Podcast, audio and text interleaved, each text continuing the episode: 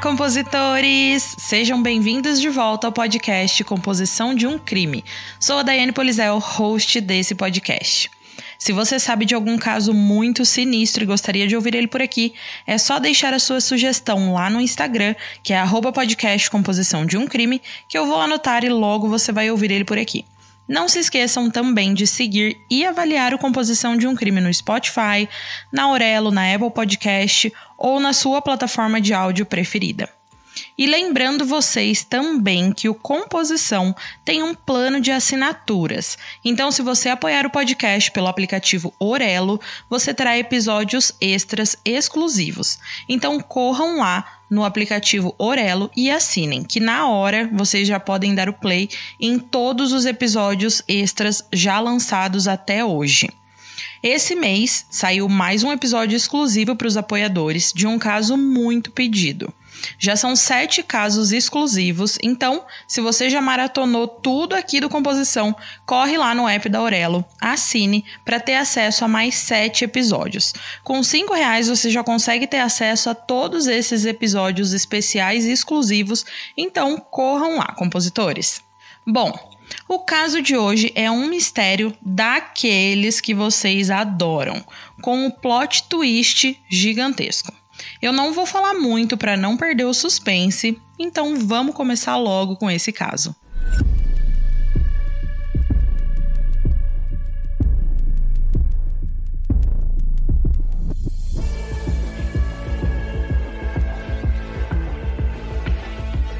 Se você está à procura de um podcast com uma pitada de humor e de morbidez, o Composição de um Crime é para você. Mas lembre-se que esse podcast é sobre crimes reais e algumas falas podem ser explícitas e não recomendadas a pessoas sensíveis e menores de 14 anos. Caso você não fique confortável com tais descrições, recomendo não ouvir.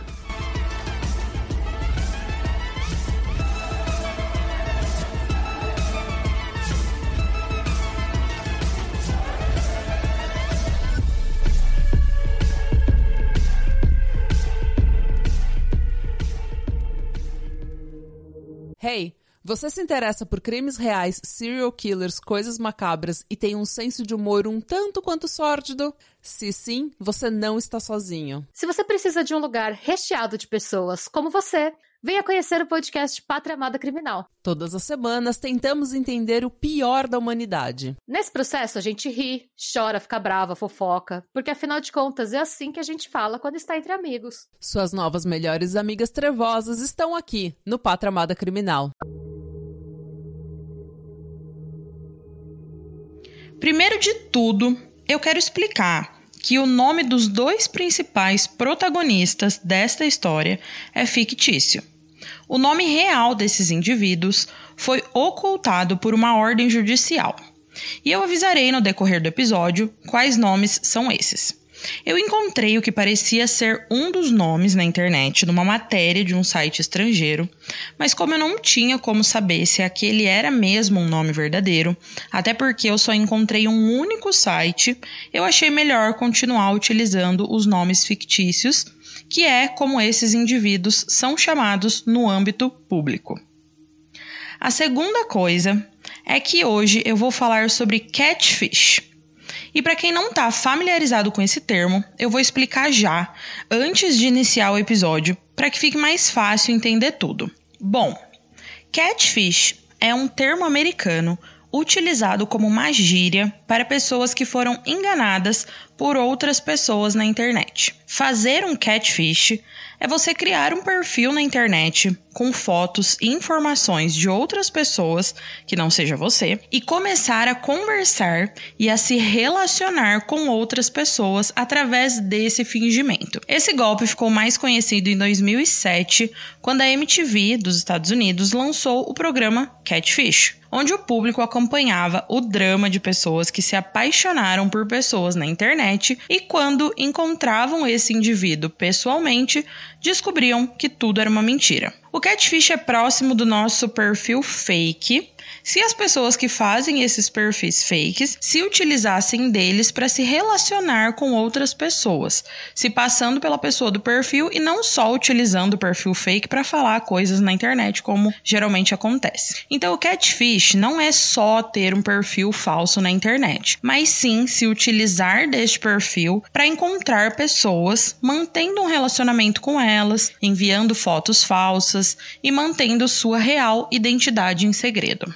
Então, informações passadas, vamos dar início ao nosso episódio de hoje.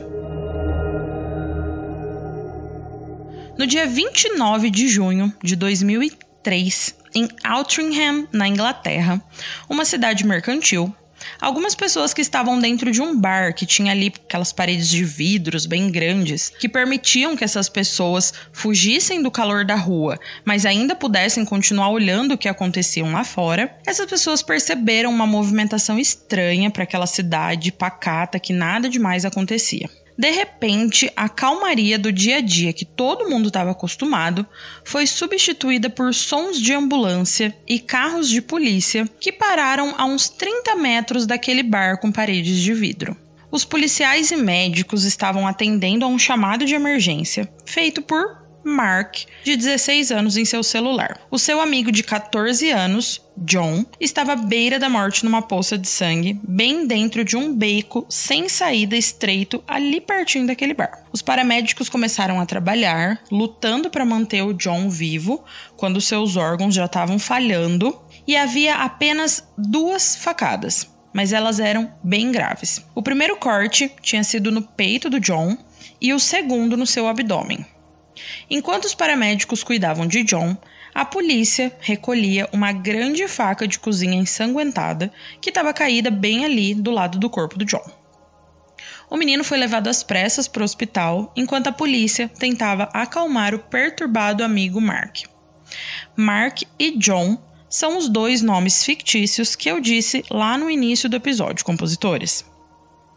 Bom, o Mark disse à polícia que os dois amigos estavam andando pelo bairro, tomando refrigerantes que compraram no McDonald's, quando foram abordados por um homem de vinte e poucos anos que usava ali um moletom preto, jeans preto, talvez um boné de beisebol branco.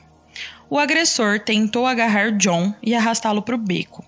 E na briga que seguiu ali naquele momento, ele puxou uma faca e esfaqueou o menino duas vezes, enquanto Mark assistia tudo, se sentindo impotente.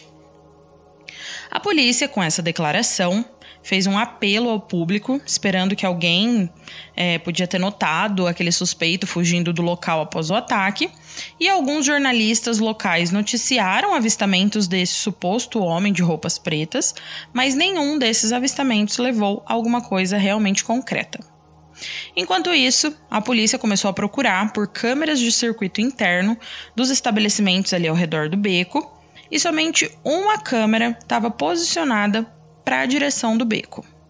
Eles não tinham ideia de qual poderia ter sido o motivo e também não tinham certeza se estavam procurando um assaltante oportunista ou, quem sabe, um pedófilo que poderia tentar atacar outra criança novamente. O que eles descobriram foi que este não era um ataque aleatório. Os investigadores desvendaram um plano para matar um adolescente que era muito mais bizarro do que eles, do que eu e do que vocês jamais poderiam imaginar.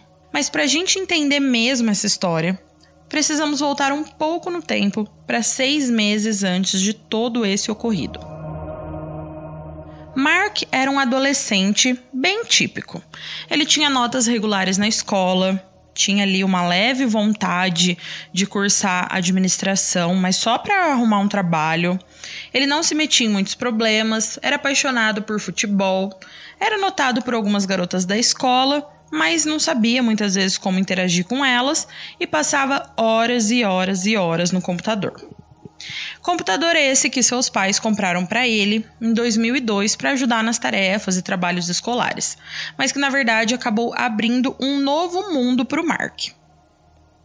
Mais ou menos nessa época foi quando a internet doméstica se tornou mais acessível. Daquele jeito que, se você logasse na internet, os seus pais não podiam usar o telefone de casa, sabem? Mas enfim, né? Tinha. a internet daquela época, para os jovens, era meio que um território inexplorado. Especialmente salas de bate-papo como o MSN Chat, que foi bem popular antes ali de MySpace, Facebook, WhatsApp e Instagram. As pessoas que estavam conversando ali naquele espaço não precisavam fornecer nenhuma identificação e podiam usar qualquer apelido que gostassem, e os perfis criados pelos usuários podiam ou não refletir a realidade daquele usuário. O Mark então acabou descobrindo o mundo das salas de bate-papo, onde ele podia conversar com outras pessoas da sua idade na segurança do seu quarto, com a tela do seu computador fornecendo uma barreira imaginária que permitia ao garoto ser mais aberto e mais à vontade com as suas conversas com seus colegas do que ele estava, do que ele era realmente ali, do que ele tinha de interações na vida real. Mas essas mesmas salas de bate-papo que permitiam jovens tímidos socializarem melhor do que na vida real também era um terreno fértil para predadores, adultos que fingiam ser muito mais jovens do que eram para ter conversas sexualmente carregadas com adolescentes e tudo isso que vocês já imaginam. Mark era um dos milhões de adolescentes que entravam em salas de bate-papo na esperança de conhecer o que? Garotas. E em fevereiro de 2003, o Mark estava em um dos seus chats favoritos para adolescentes locais ali da cidade dele, quando uma nova usuária chamada Rachel West entrou no chat. E o Mark reuniu todas as forças que ele tinha para iniciar uma conversa com a Rachel. Essa menina tinha a mesma idade do Mark, e na sua foto do perfil, ela era linda aos olhos do Mark, né?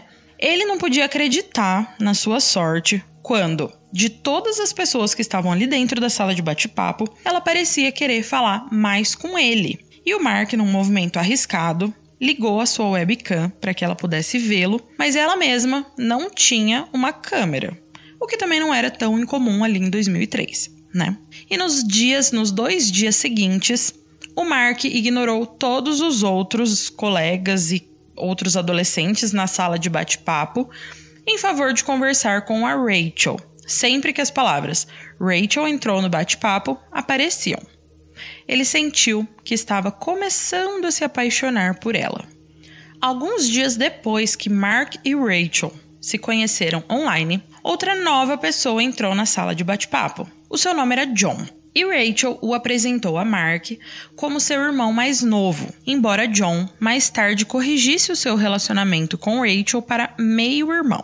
Com apenas 14 anos, John era um pouco mais novo que Rachel e Mark, que tinham 16, mas ele e Mark iniciaram uma amizade online compartilhando interesses mútuos em jogos, garotas, futebol, coisas de adolescente. Eles se uniram em torno de filmes que ambos gostaram, especialmente o filme Prenda-me se for capaz, que é baseado numa história real sobre um adolescente que no início da vida adulta deu golpes milionários fingindo ser piloto de avião, médico e advogado, mais tarde se tornando um dos criminosos mais procurados dos Estados Unidos.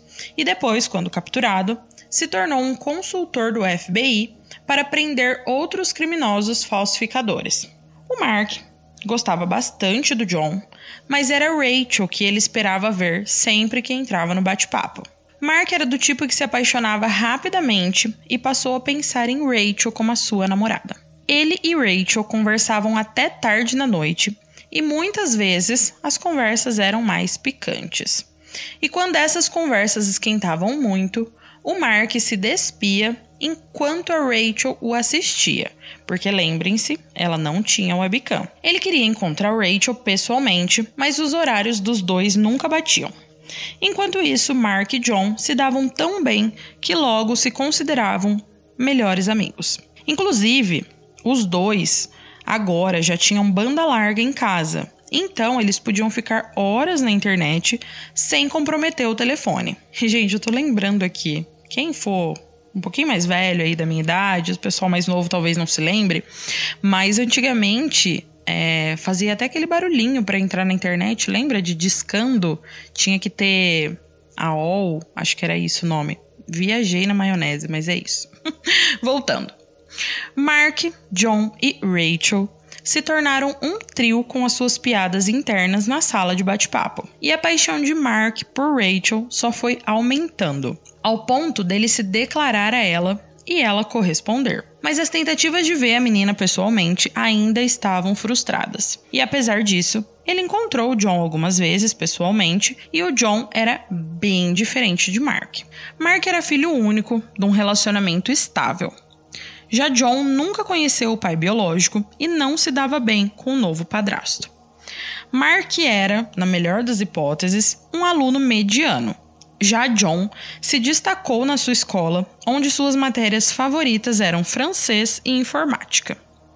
Mark era descontraído e razoavelmente querido, mas John era constantemente intimidado, inclusive sendo chamado de gay por ter mais amigas meninas na escola. Mas apesar das diferenças, eles se davam bem. Em abril de 2003, um novo usuário ingressou na sala de bate-papo de jovens locais. Kevin McGregor se destacou escrevendo apenas em rosa. Ele disse à sala que fez isso porque ele era gay e que ele também tinha um fetiche por pés. Ele logo se tornou um personagem importante ali dentro da sala de bate-papo, se gabando de ser um stalker.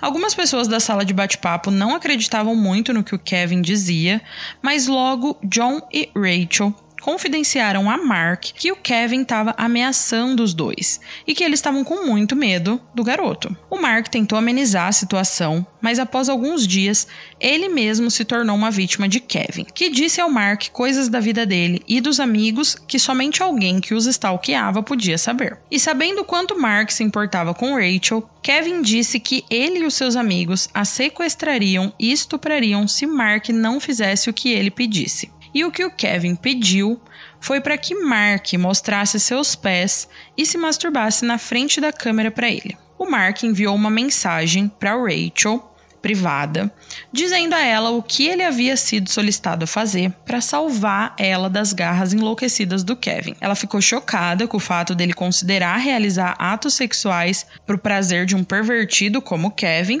mas o Mark sentia que ele não tinha escolha. O Mark então ele passou por aquele ritual humilhante, mostrando os pés descalços até o Kevin ficar satisfeito e depois se masturbou na frente das câmeras. Mas o Mark, ele só conseguia pensar que fazendo isso, ele estava salvando a Rachel. Depois disso, ele insistiu que eles deveriam se conhecer e a menina acabou cedendo e eles marcaram um encontro. O Mark ficou esperando a Rachel por horas, mas ela nunca apareceu. Ele então voltou para casa para checar se ela havia deixado alguma mensagem explicando por que, que ele não foi, mas não tinha nada, nenhuma mensagem, nenhum e-mail, nada. Até porque naquela época, né, gente, não tinha ainda celular, WhatsApp, nem nada disso. O Mark estava com o coração partido, mas ele também estava nervoso. E se o Kevin tivesse feito alguma coisa com ela? Não demorou muito para que os piores medos de Mark fossem realizados. Kevin McGregor enviou um e-mail para o Mark para dizer que ele havia sequestrado Rachel. E não só isso. Ele disse que ele e os amigos a estupraram e a assassinaram. E o Kevin contou toda a tortura que ele fez a Rachel passar antes de matar a garota. O Mark se sentiu extremamente culpado pela morte de Rachel. Ele sentiu que ele não tinha feito o suficiente para salvar a vida da garota e entrou numa profunda depressão. Ele também não conseguiu contar aos seus pais ou à polícia sobre nada disso que tinha acontecido, porque ele temia ser responsabilizado pela morte da menina. O Mark estava mais quieto que o normal, com as notas escolares caindo drasticamente e somente ainda conversando com seu amigo John, que também estava ali sofrendo pela perda da meia-irmã. O Mark também estava mais ausente das salas de bate-papo e quando ele entrava, ele conversava mais com outras garotas. Em particular, ele fez amizade com uma garota chamada Lindsay East, que havia começado a frequentar aquela sala de bate-papo recentemente. Eles começaram a se falar com mais frequência e logo ela passou de consolar o Mark pela perda da sua namorada para flertar com o Mark. Ela disse que ela era uma agente secreta júnior do Serviço de Inteligência Britânica mas que ele precisava guardar isso em super segredo. O Mark ficou intrigado, porque ele adorava e já tinha visto muitos filmes do James Bond e ele nunca tinha conhecido um espião da vida real. A Lindsay foi se tornando mais ousada com seus avanços e o Mark logo se viu caindo em uma rotina familiar de se apaixonar por uma garota que ele nunca conheceu. Ela disse a Mark que estava se apaixonando por ele e Mark se viu realizando atos sexuais na frente de uma webcam para agradar Lindsay. Lindsay era mais excitante do que qualquer outra garota que ele já havia conhecido. E à medida que o relacionamento deles se aprofundava, ela compartilhava mais segredos com ele. Quando decidiu que realmente podia confiar em Mark, ela confessou que havia entrado na sala de bate-papo. Por quê? Ela alegou que o John estava sob a proteção do governo e que ele tinha sido o verdadeiro alvo de Kevin McGregor. E ela pensou que o Mark podia ajudar a rastrear o perseguidor que assassinou Rachel. A excitação e a intriga de estar envolvido numa trama de espionagem deixou o Mark louco quase tanto quanto conversar sobre sexo com outras garotas. Mas apenas alguns dias depois que ele a conheceu, que ele conheceu a Lindsay, o mundo de Mark desabou mais uma vez. Em 27 de abril de 2003, a Lindsay foi morta numa missão perigosa. Ele descobriu isso quando recebeu um e-mail dela. Esse e-mail tinha sido pré-datado e programado para ser enviado a ele no caso dela ser morta no trabalho. O e-mail dizia que, se Mark o recebesse, significava que ela estava morta e havia falhado na sua missão de proteger John. Ela pediu a Mark que cuidasse do menino mais novo. Lá no final de abril de 2003, o bizarro mundo online de Mark deu uma reviravolta ainda mais louca. A Rachel reapareceu na sala de bate-papo e inicialmente o Mark ficou muito feliz, mas alguma coisa estava muito errada com a história dela. Ela disse que ela foi mantida em cativeiro enquanto estava em coma e desde então ela deu à luz ao bebê de Mark. Mesmo alguém tão leigo quanto Mark percebeu que isso era conversa fiada, né? A Rachel estava desaparecida apenas algumas semanas e eles se conheciam apenas alguns meses e na verdade eles nunca se conheceram na vida real, muito menos fizeram sexo. O Mark não sabia o que estava acontecendo ou em quem acreditar. Porém, tão rápido quanto a Rachel reapareceu, ela desapareceu novamente e a cabeça do Mark estava a milhão. Ele não sabia o que fazer com esse mundo caótico em que estava completamente imerso. Ele não podia falar sobre isso com John, porque a Lindsay tinha pedido segredo e lhe dito que o serviço secreto estava sempre observando. O Mark não sabia mais o que pensar, mas logo ele conheceria alguém que faria tudo se encaixar. Janet Dobinson entrou na sala de bate-papo e começou a escrever tudo em caixa alta. E o que todo mundo entendeu que provavelmente ela era uma mulher mais velha. Na conversa, ela escrevia que procurava uma pessoa específica e foi detalhando até que Mark percebeu que era ele que ela estava procurando. E a Janet logo iniciou uma conversa privada com o garoto. Ela confidenciou a ele que também trabalhava para o Serviço Secreto de Inteligência, mais conhecido como MI6, e que Lindsay tinha sido uma agente júnior, mas que ela, a Janet, era uma agente sênior, a terceira na hierarquia do Serviço Secreto Britânico. Ela disse que seu trabalho de fachada era como corretora de imóveis, o que lhe dava liberdade para viajar bastante e também deixou claro que, embora tivesse na casa dos 40 e casada, era muito sexy. Mas o Mark estava achando tudo um pouco muito suspeito, até porque do nada vem com essa história de além de ser mais velha, eu sou sexy, né? Mas enfim, a Janet o informou que estava ciente de que Mark estivera em contato com a Lindsay e que ele podia guardar um segredo. Ela disse a Mark que o MI6 estava testando o garoto e agora eles queriam recrutá-lo. Ele seria bem recompensado pelo seu trabalho, dinheiro ali na casa das dezenas de milhões de libras. Enquanto conversavam, tudo começou a fazer sentido e Mark sentiu sua suspeita inicial desaparecer.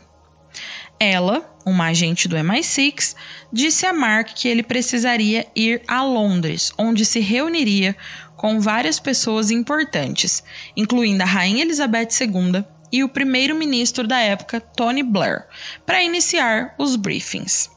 Porém, antes do Mark dizer sim ou não para tudo isso, Janet disse que eles precisariam testar o Mark para saber se ele realmente era compatível para aquele trabalho.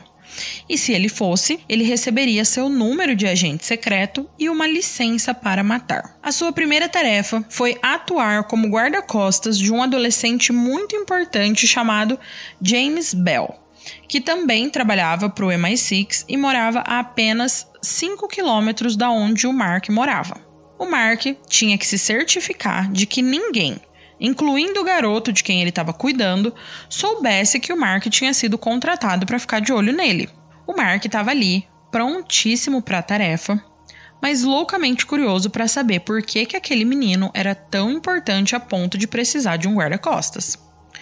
A Janet, então, explicou que o James, o garoto que ele tinha que cuidar, né, seu guarda-costas, tinha um código e era um código muito importante na sua cabeça, que no fundo do Oceano Atlântico tinha um enorme cofre e dentro deste cofre havia joias no valor impressionante de 568 bilhões de libras. Alguns países sabiam desse cofre, mas a rainha da Inglaterra era uma das únicas duas pessoas que tinha essa combinação para abrir esse cofre. Porém, como ela mesma não podia ir acessar esse cofre pessoalmente, porque ela era mais idosa e tudo mais, ele confidenciou essa combinação, ela, né? Ela confidenciou essa combinação ao James Bell. A Janet ainda disse que isso era só parte do porquê o James era tão importante e que o restante ela só poderia falar depois do Mark realmente ser um agente, porque tudo era muito confidencial. Então o Mark, super empolgado, aceitou a sua missão. O Mark não conseguia acreditar nesse mundo louco de intrigas em que ele havia tropeçado, e ele estava muito orgulhoso por ter sido escolhido para uma missão tão importante. Quando a Janet lhe deu os detalhes do adolescente que ele tinha que proteger, o Mark ficou surpreso ao descobrir que James Bell, na verdade, era o seu amigo John. Isso significava que seria muito mais fácil protegê-lo. Ele só precisaria fazer parecer que estava saindo com seu amigo. Ao passar dos dias, Mark e John saíram muito juntos. E o Mark sempre relatando a Janet o seu progresso. E ela sempre elogiando o garoto, dizendo que seus superiores estavam muito felizes com o avanço, mas para ele ficar esperto porque mais testes apareceriam. Um deles era que Mark deveria tirar James Bell da escola sem levantar suspeitas. O que o Mark conseguiu fazer, fingindo ser um parente do John que ia levar ele para uma consulta no dentista. O plano saiu inicialmente como esperado, Porém, a escola do John avisou a mãe do menino, né, que ele tinha sido tirado da escola. E ela, sabendo da amizade do filho com o Mark, foi até a casa do Mark, encontrando os dois lá e contando para a mãe do Mark o que, que esses dois fizeram. As duas famílias estavam bem preocupadas com os filhos, porque eles estavam passando muito tempo na frente do computador. E eles até deram um castigo onde eles deveriam passar menos tempo no computador, mas adolescentes, né, compositores. Eles inventavam várias coisas para poder estar tá na frente da tela, conversando com os amigos, e sem ter muito trabalho, eles voltaram para a rotina normal de ficar horas e horas no computador. Ele retomou então o contato com a Janet e ela passou mais uma tarefa para Mark. Dessa vez, Janet disse a Mark que por uma questão de segurança nacional, ele precisava fazer John parecer gay realizando um ato sexual nele. O Mark ficou perplexo sobre por que, que isso tinha que ser feito, por que, que isso era uma questão de segurança nacional, mas a Janet foi muito firme. Ela não conseguia explicar o porquê, mas se ele não fizesse isso, ela perderia o emprego e possivelmente até a própria vida, assim como Lindsay. Então, quando John convidou Mark para passar um final de semana na sua casa, ele viu a oportunidade certa para realizar essa tarefa que tinha sido designada a ele. Então eles acabaram assistindo pornografia juntos e fizeram sexo oral um no outro, assim como Janet havia instruído. Quando ele contou a ela, depois, né, de voltar para sua própria casa, ela ficou muito satisfeita e disse que o MI6 estava encantado com o progresso do garoto. O Mark tinha passado no teste e agora estaria trabalhando para o Serviço Secreto Britânico. Mark estava pronto para subir na hierarquia, mas as apostas eram muito mais sérias. A Janet disse a ele que logo ele teria uma licença para matar e perguntou se um dia, se ele recebesse uma missão onde precisaria matar alguém próximo, se ele conseguiria. O Mark respondeu que provavelmente ele faria, porque seria um trabalho, mas ele precisaria entender o porquê disso. A Janet então perguntou mais enfaticamente sobre isso de novo e o Mark falou que sim, né? Ah, mataria sim. Então ele descobriu que essa não era uma pergunta retórica.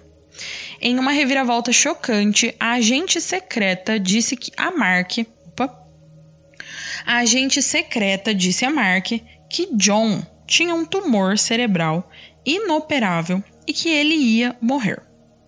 A Janet disse que a primeira verdadeira missão do Mark para o MI6 era matar o John antes que ele morresse agonizando, e que em troca ele receberia 80 milhões de libras e favores sexuais que poderiam até ser dela mesma. O Mark ficou com a cabeça a mil. Ele tinha feito tudo até agora que eles pediram, e ele queria muito ter a sua licença para matar, mas ele nunca imaginou que a primeira pessoa que ele seria ordenado a matar ia ser o seu amigo John. Ele imaginou que, como um agente secreto, ele teria algum treinamento, que mataria criminosos, terroristas, e ele até tentou falar com a Janet se algum outro agente podia realizar essa missão, mas ela foi totalmente inflexível e disse que o país dependia do Mark. E se em algum momento Mark pensou que a Janet estaria mentindo sobre esse tumor do John, só para que ele não se sentisse mal em matar o colega, essa desconfiança sumiu quando o próprio John confidenciou ao Mark sobre esse tumor dizendo que ele tinha recebido uma carta do seu médico onde ele avisava que o menino tinha um tumor muito grande para ser operado e que eles não podiam fazer nada mais por ele. O Mark ficou chocado, ficou muito triste, mas pelo menos isso significava que a sua missão era uma espécie de morte misericordiosa. E isso fortaleceu a sua determinação. Ele então falou com a Janet para eles encontrarem um plano, e a melhor maneira que eles pensaram em matar o John acabou sendo com uma faca. Uma facada, um ato tão próximo e pessoal, só poderia ser realizado por um amigo próximo. No sábado, 28 de junho de 2003, o Mark recebeu o seu número de agente secreto. 47695. Ele foi informado de que havia se tornado formalmente um membro do Serviço Secreto de Inteligência Britânico. A partir disso, ele entrou em contato com o um amigo e os dois combinaram de se encontrar no dia seguinte para um domingo de compras e passeios. O Mark passou o sábado online conversando com a Janet sobre o plano. Ele estava orgulhoso e ao mesmo tempo aterrorizado de ter que fazer isso, mas estava feliz e realmente acreditava que tinha sido contratado pelo Serviço Secreto de Inteligência Britânico para assumir e assassinar seu melhor amigo. A Janet ainda disse que era muito importante o Mark dizer para o amigo para confiar nele e dizer o quanto o amava quando tivesse concluindo essa missão. Eles planejaram tudo. Ela dizendo que ele deveria ficar tranquilo, que não deveria fugir, mas sim ligar para a polícia, porque ela seria a primeira pessoa a chegar no local e iria impedir que ele fosse preso. Então, às 9 horas e 57 da noite no sábado, a Janet deu suas instruções finais. O Mark deveria esfaquear o colega sem luvas e dizer à polícia que o agressor usava luvas e que tinha apenas suas impressões digitais porque ele tirou a faca do peito do amigo. E finalmente a Janet disse ao Mark que o código para abortar a operação seria 6969 que se em algum momento do dia ele ouvisse esses números, esse código, ele teria que abortar a missão imediatamente. E quando Mark perguntou como ele ouviria esse código, ela disse que podia vir de qualquer lugar. A cena estava toda montada. No dia seguinte, Mark iria esfaquear o seu melhor amigo até a morte por ordem do governo britânico. No domingo, dia 29 de junho de 2003, Mark foi ao encontro de John, onde eles passaram o dia juntos. Inclusive, Mark pediu ajuda de John para comprar uma faca de cozinha, a faca que ele ia utilizar para matar o seu amigo. Durante o dia juntos, o Mark ficou muito atento para ouvir o código para abortar a missão, mas o dia foi passando, passando e nada do código ser dito, o deixando super nervoso porque ele sabia que, em algum momento, ele ia ter que executar a missão. Eles então almoçaram juntos, foram passear num parque e o Mark percebeu que ele teria de levar John para um lugar calmo, assim como tinha combinado com Janet e que tudo teria que acontecer. Mark então levou o John para um beco deserto e tirou a faca da bolsa e disse a John o que ele tinha que fazer. O menino mais novo olhou para ele, olhou para a faca e não disse nada. O Mark disse a John que o amava e enfiou a faca no peito do amigo. Ele sentiu a faca perfurar a caixa torácica de John, que caiu no chão. O John então começou a gritar: Chame uma ambulância, eu tô morrendo! Mas o Mark se ajoelhou ao lado do amigo e pediu que ele fizesse silêncio, senão as pessoas o ouviriam. O John olhou para o Mark e o Mark percebeu que uma facada não ia resolver o problema. Então ele colocou o amigo de pé novamente, pediu para que ele confiasse nele e enfiou a faca no seu abdômen, perfurando seu rim e seu fígado. Ele então se sentou com seu amigo e esperou que Janet Dobinson viesse e lhe dissesse o que fazer em seguida.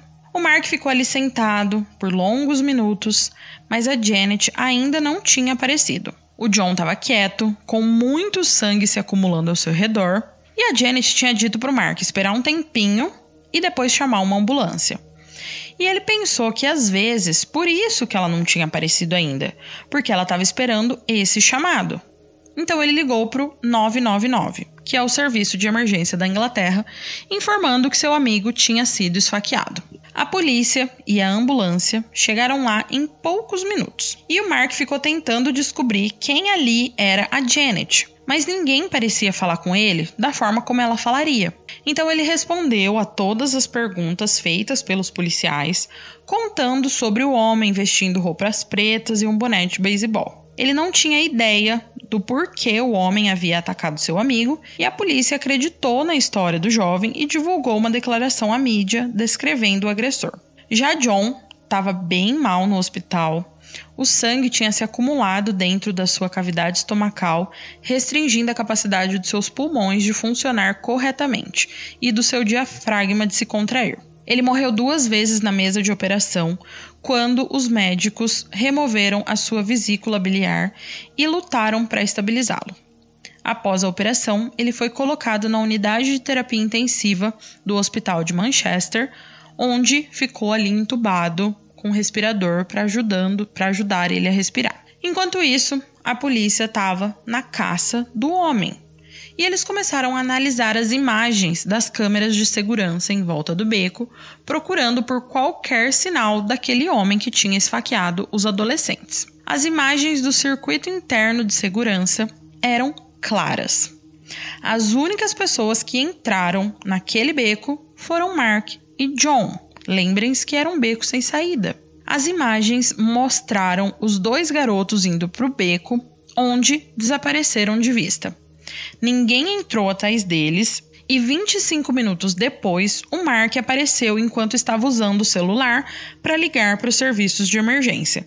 Era lógico ali que o Mark, de 16 anos, que tinha esfaqueado John, de 14. Mas os detetives tinham certeza de que o Mark realmente se importava com seu amigo. Então o Mark foi preso e acusado de tentativa de homicídio. Ele teve a sua fiança negada e foi colocado em prisão preventiva numa instituição para jovens infratores. Ele negou ter esfaqueado seu amigo, e quando a polícia falou com o John, que depois de um tempo acordou e foi transferido para o hospital infantil, onde ele também permaneceu por um estado crítico por um tempo mais estável, o John também negou que o Mark fosse o seu agressor. Mas quando a polícia mostrou a evidência da câmera, o John acabou desmoronando e admitiu que o seu melhor amigo tinha o esfaqueado, mas que ele não tinha ideia do porquê. Já em seu segundo interrogatório, o Mark admitiu ter esfaqueado John, dizendo que ouviu vozes que lhe diziam para fazer isso. Ele permaneceu de boca fechada sobre o serviço secreto, acreditando que estaria em apuros e definitivamente não receberia dinheiro, emprego e favores sexuais se ele revelasse para a polícia de baixo escalão no que ele estava envolvido. Ele continuou confiante de que Janet chegaria a qualquer momento para libertá-lo. Um mês após o ocorrido, Janet ainda não tinha aparecido. E então Mark resolveu abrir o jogo com os policiais. Os detetives ficaram incrédulos sobre a história de agentes secretos, tesouros afundados, ordens da rainha e uma licença para matar. Mas eles perceberam que o Mark acreditava nessa história insana. E eles passaram a acreditar que ele estava, na sua mente, realmente seguindo ordens de alguém. Ele realmente acreditava que estava trabalhando para o MI6 e os detetives suspeitaram que Mark não era o único autor da tentativa de assassinato. Eles então apreenderam o computador de Mark na esperança de achar alguma coisa sobre essa tal Janet Dobinson. A analista de inteligência criminal Sally Hogg iniciou o tedioso processo de vasculhar os 133 gigas de dados relacionados à sala de bate-papo no disco de Mark. Ela examinou os 193 endereços de e-mails separados com os quais Mark tinha contato e ficou intrigada com a linguagem adolescente em constante mudança nas conversas desconexas e fragmentadas que eram típicas de salas de bate-papo a analista percorreu e analisou mais de 57 mil linhas de texto, tentando montar um quebra-cabeça e fazer algum sentido com tudo aquilo. Em suas análises, ela percebeu que seis personagens da sala de bate-papo eram centrais para desvendar a história, alguns dos quais convenceram Mark a realizar atos sexuais na câmera para eles. Os detetives inicialmente suspeitavam que a misteriosa Janet Dobinson, assim como alguns dos outros personagens, podiam ser um círculo de pedófilos preparando e manipulando garotos para fazer coisas bizarras. Mas, mesmo com essa suspeita dos detetives, Sally, a analista, continuou com as suas análises e fez um grande avanço. Ela percebeu que cinco dos seis personagens que ela acreditava serem os centrais daquilo tudo, escreviam a palavra talvez de forma incorreta e iguais. A palavra talvez em inglês é maybe, M-A-Y-B-E. E esses cinco personagens escreviam my by, que é M-Y-B-Y-E o que é um erro muito incomum para ser cometido por cinco pessoas próximas, o que acabou levantando algumas suspeitas na analista. Era como se cinco pessoas escrevessem o nosso talvez com S no final. É um erro muito bobo para ser cometido por cinco pessoas próximas. Para ela, não havia como cinco pessoas diferentes cometerem esse mesmo erro ou terem aí esse, esse erro na fala, e ela estava começando a crer que esses cinco personagens, na verdade, era somente uma única pessoa se passando por outras. Ela só precisava descobrir quem era essa pessoa. E a personagem mais importante em todo o caso era Janet Dobinson. No mínimo, ela era culpada de incitação a cometer assassinato. Então, os detetives resolveram investigar também o computador de John, já que ele era a pessoa que estava sendo visada para ser morta, para ver se tinha alguma coisa lá no computador para ajudar o caso. E lá no computador de John, eles fizeram mais uma descoberta alarmante um nome de usuário e senha em nome da Janet estava conectado no computador de John. E esse login se originava ali, naquele computador, na casa que o John morava com a sua mãe, sua irmã e seu padrasto. A polícia então resolveu investigar melhor o John e a sua família, crentes de que Janet Dobinson provavelmente tinha acesso à casa da família e ao computador da família e de John. Lá, eles entenderam a dinâmica familiar e mais sobre John. John nunca tinha conhecido seu pai, que a sua mãe alegava ser violento e que tentou sequestrar John quando ele era um bebê.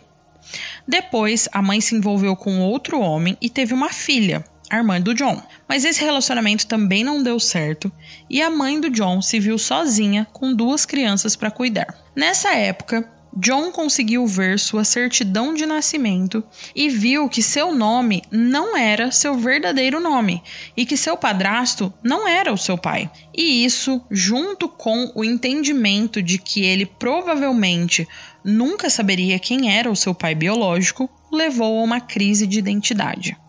A sua mãe teve alguns relacionamentos mal sucedidos, mas depois acabou se firmando com o padrasto atual do John e foi morar com ele. Porém, o John nunca se sentiu à vontade naquela casa com aquele homem. E quando a mãe e o padrasto compraram para ele um computador para ajudar com as tarefas escolares, o John viu um jeito de fugir da realidade entrando em salas de bate-papo e mantendo relacionamentos virtuais. Ele não mais interagia com a família, não sentava mais à mesa para comer, nem passava tempo com eles. Ele ficava praticamente todo o tempo e todo dia no computador. E foi nesse ambiente disfuncional que a família foi fazer essa investigação eles estavam certos de que encontrariam alguma mulher chamada Janet lá na casa utilizando o computador do menino. A equipe de computação forense da polícia verificou todos os dispositivos eletrônicos que a família possuía e logo descobriram que Janet Dobinson havia se conectado muitas vezes daquela casa. E eles conseguiram ainda descobrir que a última vez que Janet esteve online para finalizar o plano com o Mark a única pessoa que estava em casa era o John. Quando a polícia chamou o garoto para confrontar essas informações, ele parecia aliviado em poder admitir tudo. Ele era uma criança intimidada e solitária que encontrou consolo na internet, assumindo diversas personalidades. John rapidamente percebeu que ele não precisava ser ele mesmo nas salas de bate-papo. Ele podia ser quem ele quisesse ser. Assim como ele foi enganado em acreditar que o seu padrasto era seu verdadeiro pai, ele se sentiu poderoso quando enganou outras pessoas para acreditar que ele era o personagem que ele decidiu ser naquele dia. Quando John conheceu Mark na sala de bate-papo, ele sentia que o Mark podia se tornar um amigo. Mas quando ele percebeu que o Mark queria falar mais com as garotas e que o Mark era super ingênuo, ele decidiu criar uma personagem que o Mark pudesse gostar mais do que ele mesmo. Foi quando John criou Rachel, uma linda garota para o Mark se apaixonar. Ele descreveu como as conversas que teve neste mundo virtual deram a ele uma sensação de intimidade emocional mais forte do que nunca. De repente, esse adolescente isolado tinha poder. As pessoas estavam se apaixonando por ele em vez de ignorá-lo ou ofendê-lo. Além do mais, uma vez que ele se apresentou como irmão de Rachel, o Mark parecia genuinamente gostar dele e queria passar um tempo com ele. Logo, nada era mais importante para o John do que manter o Mark como seu amigo. Isso, no entanto, também fez com que ele ficasse preso na sua própria teia de mentiras. Se ele dissesse para o Mark que tinha inventado Rachel, não tinha dúvida de que o Mark olharia para ele com a mesma expressão de nojo dos meninos que gritavam insultos homofóbicos para ele na escola. O Mark odiaria o garoto mais novo se ele percebesse que ele havia se masturbado na câmera para um garoto de 14 anos ao invés da amada Rachel. Porém, aos poucos, John foi percebendo que Mark gostava mais de Rachel do que dele mesmo. Então, com um ciúmes se instalando, ele matou sua personagem brutalmente. E aí, sempre que parecia que o Mark estava perdendo o interesse por ele, John criava uma nova personagem feminina para envolver Mark em brincadeiras, atos sexuais não webcam. E muitas dessas aparições dessas pessoas entravam, faziam umas gracinhas e sumiam. Outras, como Rachel e Janet, ficariam por perto para causar estragos com o adolescente ingênuo. Sobre John se passar por várias pessoas, a analista Sally deu a seguinte declaração: abre aspas. Cada estilo de conversa era totalmente diferente. Eu realmente acreditei. Esse foi o ponto de tropeço para mim. Em nenhum momento eu pude achar que ele cometeu um erro. Às vezes levava uma semana ou algumas semanas antes que o personagem voltasse para a sala. A continuidade das histórias e a sua memória eram fenomenais. Fecha aspas. Entretanto, né, o John estava emaranhado naquela teia que ele mesmo criou e ele estava apaixonado por um garoto que estava totalmente fora do seu alcance. E tudo isso fez John se tornar suicida, porque ele sabia que de um jeito ou de outro iria sair machucado daquela história. E foi nesse momento que ele pensou e elaborou o seu plano final, apresentando Mark à espiã Janet. Ele queria morrer e queria que as últimas palavras que ele ouvisse fossem Mark dizendo que o amava. Para John, isso seria a sua própria tragédia shakespeariana.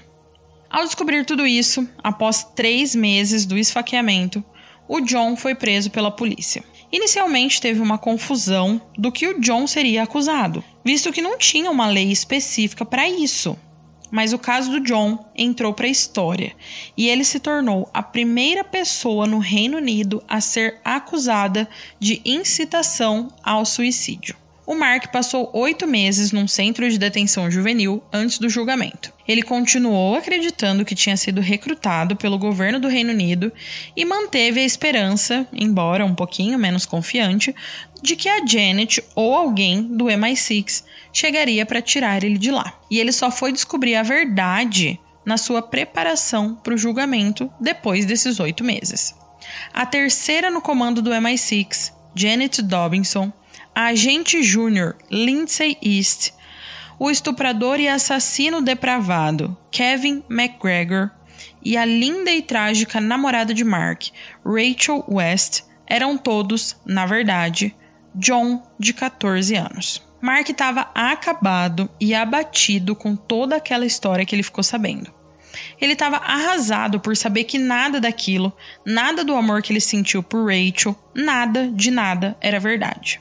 A primeira vez que o Mark teve a oportunidade de ver o menino que ele havia esfaqueado foi quando os dois chegaram ao tribunal na sexta-feira, no dia 28 de maio de 2004. Eles nunca chegaram a conversar um com o outro e o Mark se declarou culpado de tentativa de homicídio.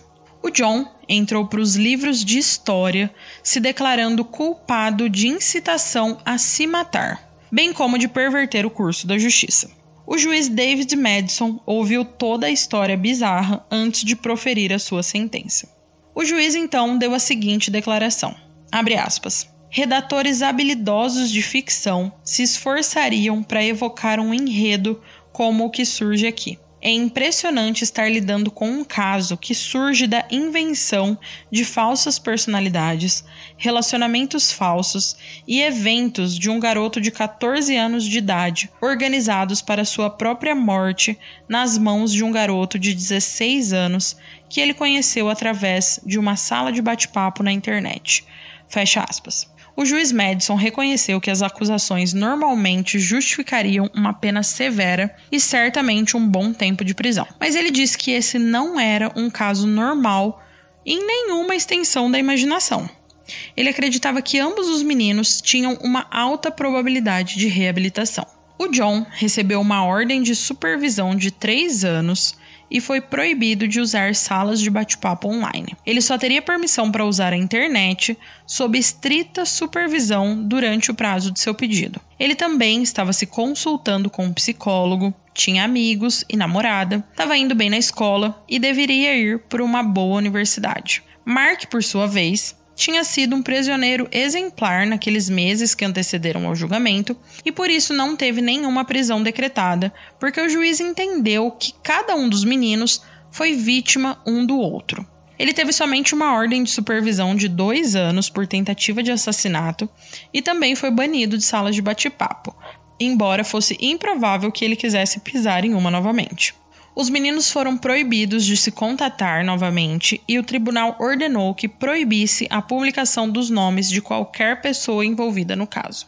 Através de toda a comoção que essa história gerou, no final de 2003, o MSN, na época o principal serviço de internet do mundo, anunciou que abandonaria seu serviço de chat em 28 países como parte de um esforço para proteger as crianças online. O MSN citou níveis crescentes de comunicação inadequada nas salas de bate-papo, que estavam sendo cada vez mais usadas por pedófilos para encontrar adolescentes vulneráveis para explorar. o MSN reconheceu que o bate-papo aberto, gratuito e não moderado nunca poderia ser totalmente seguro para crianças. Essa história, a de Mark e John, foi transformada numa produção teatral chamada I Love You Bro, numa ópera chamada Two Boys e em um filme chamado You Want Me to Kill Him, baseado num artigo da revista Vanity Fair que tinha esse mesmo nome.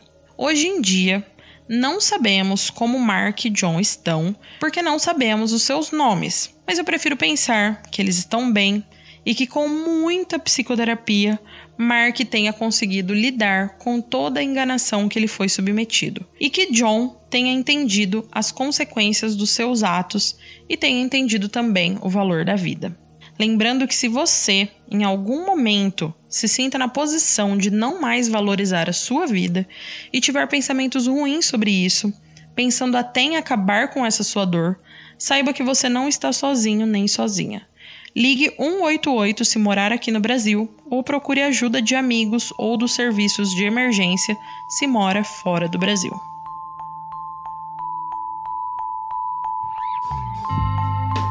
Compositores, o caso de hoje chegou ao fim. O que, que vocês acharam? Não se esqueçam de ir lá no Instagram, na postagem desse episódio, contar para mim se vocês já conheciam esse caso ou não e o que acharam dele e do plot twist que eu falei que ia ser de cair o queixo. e não se esqueçam também de seguir e avaliar o Composição de um Crime no Spotify, na Aurelo, na Apple Podcast ou na sua plataforma de áudio preferida. E não se esqueçam também que lá no aplicativo da Aurelo tem a opção de assinar o podcast e ter mais sete, por enquanto sete, todo mês tem um novo episódio exclusivo para vocês, apoiadores. Compositores, até o próximo crime!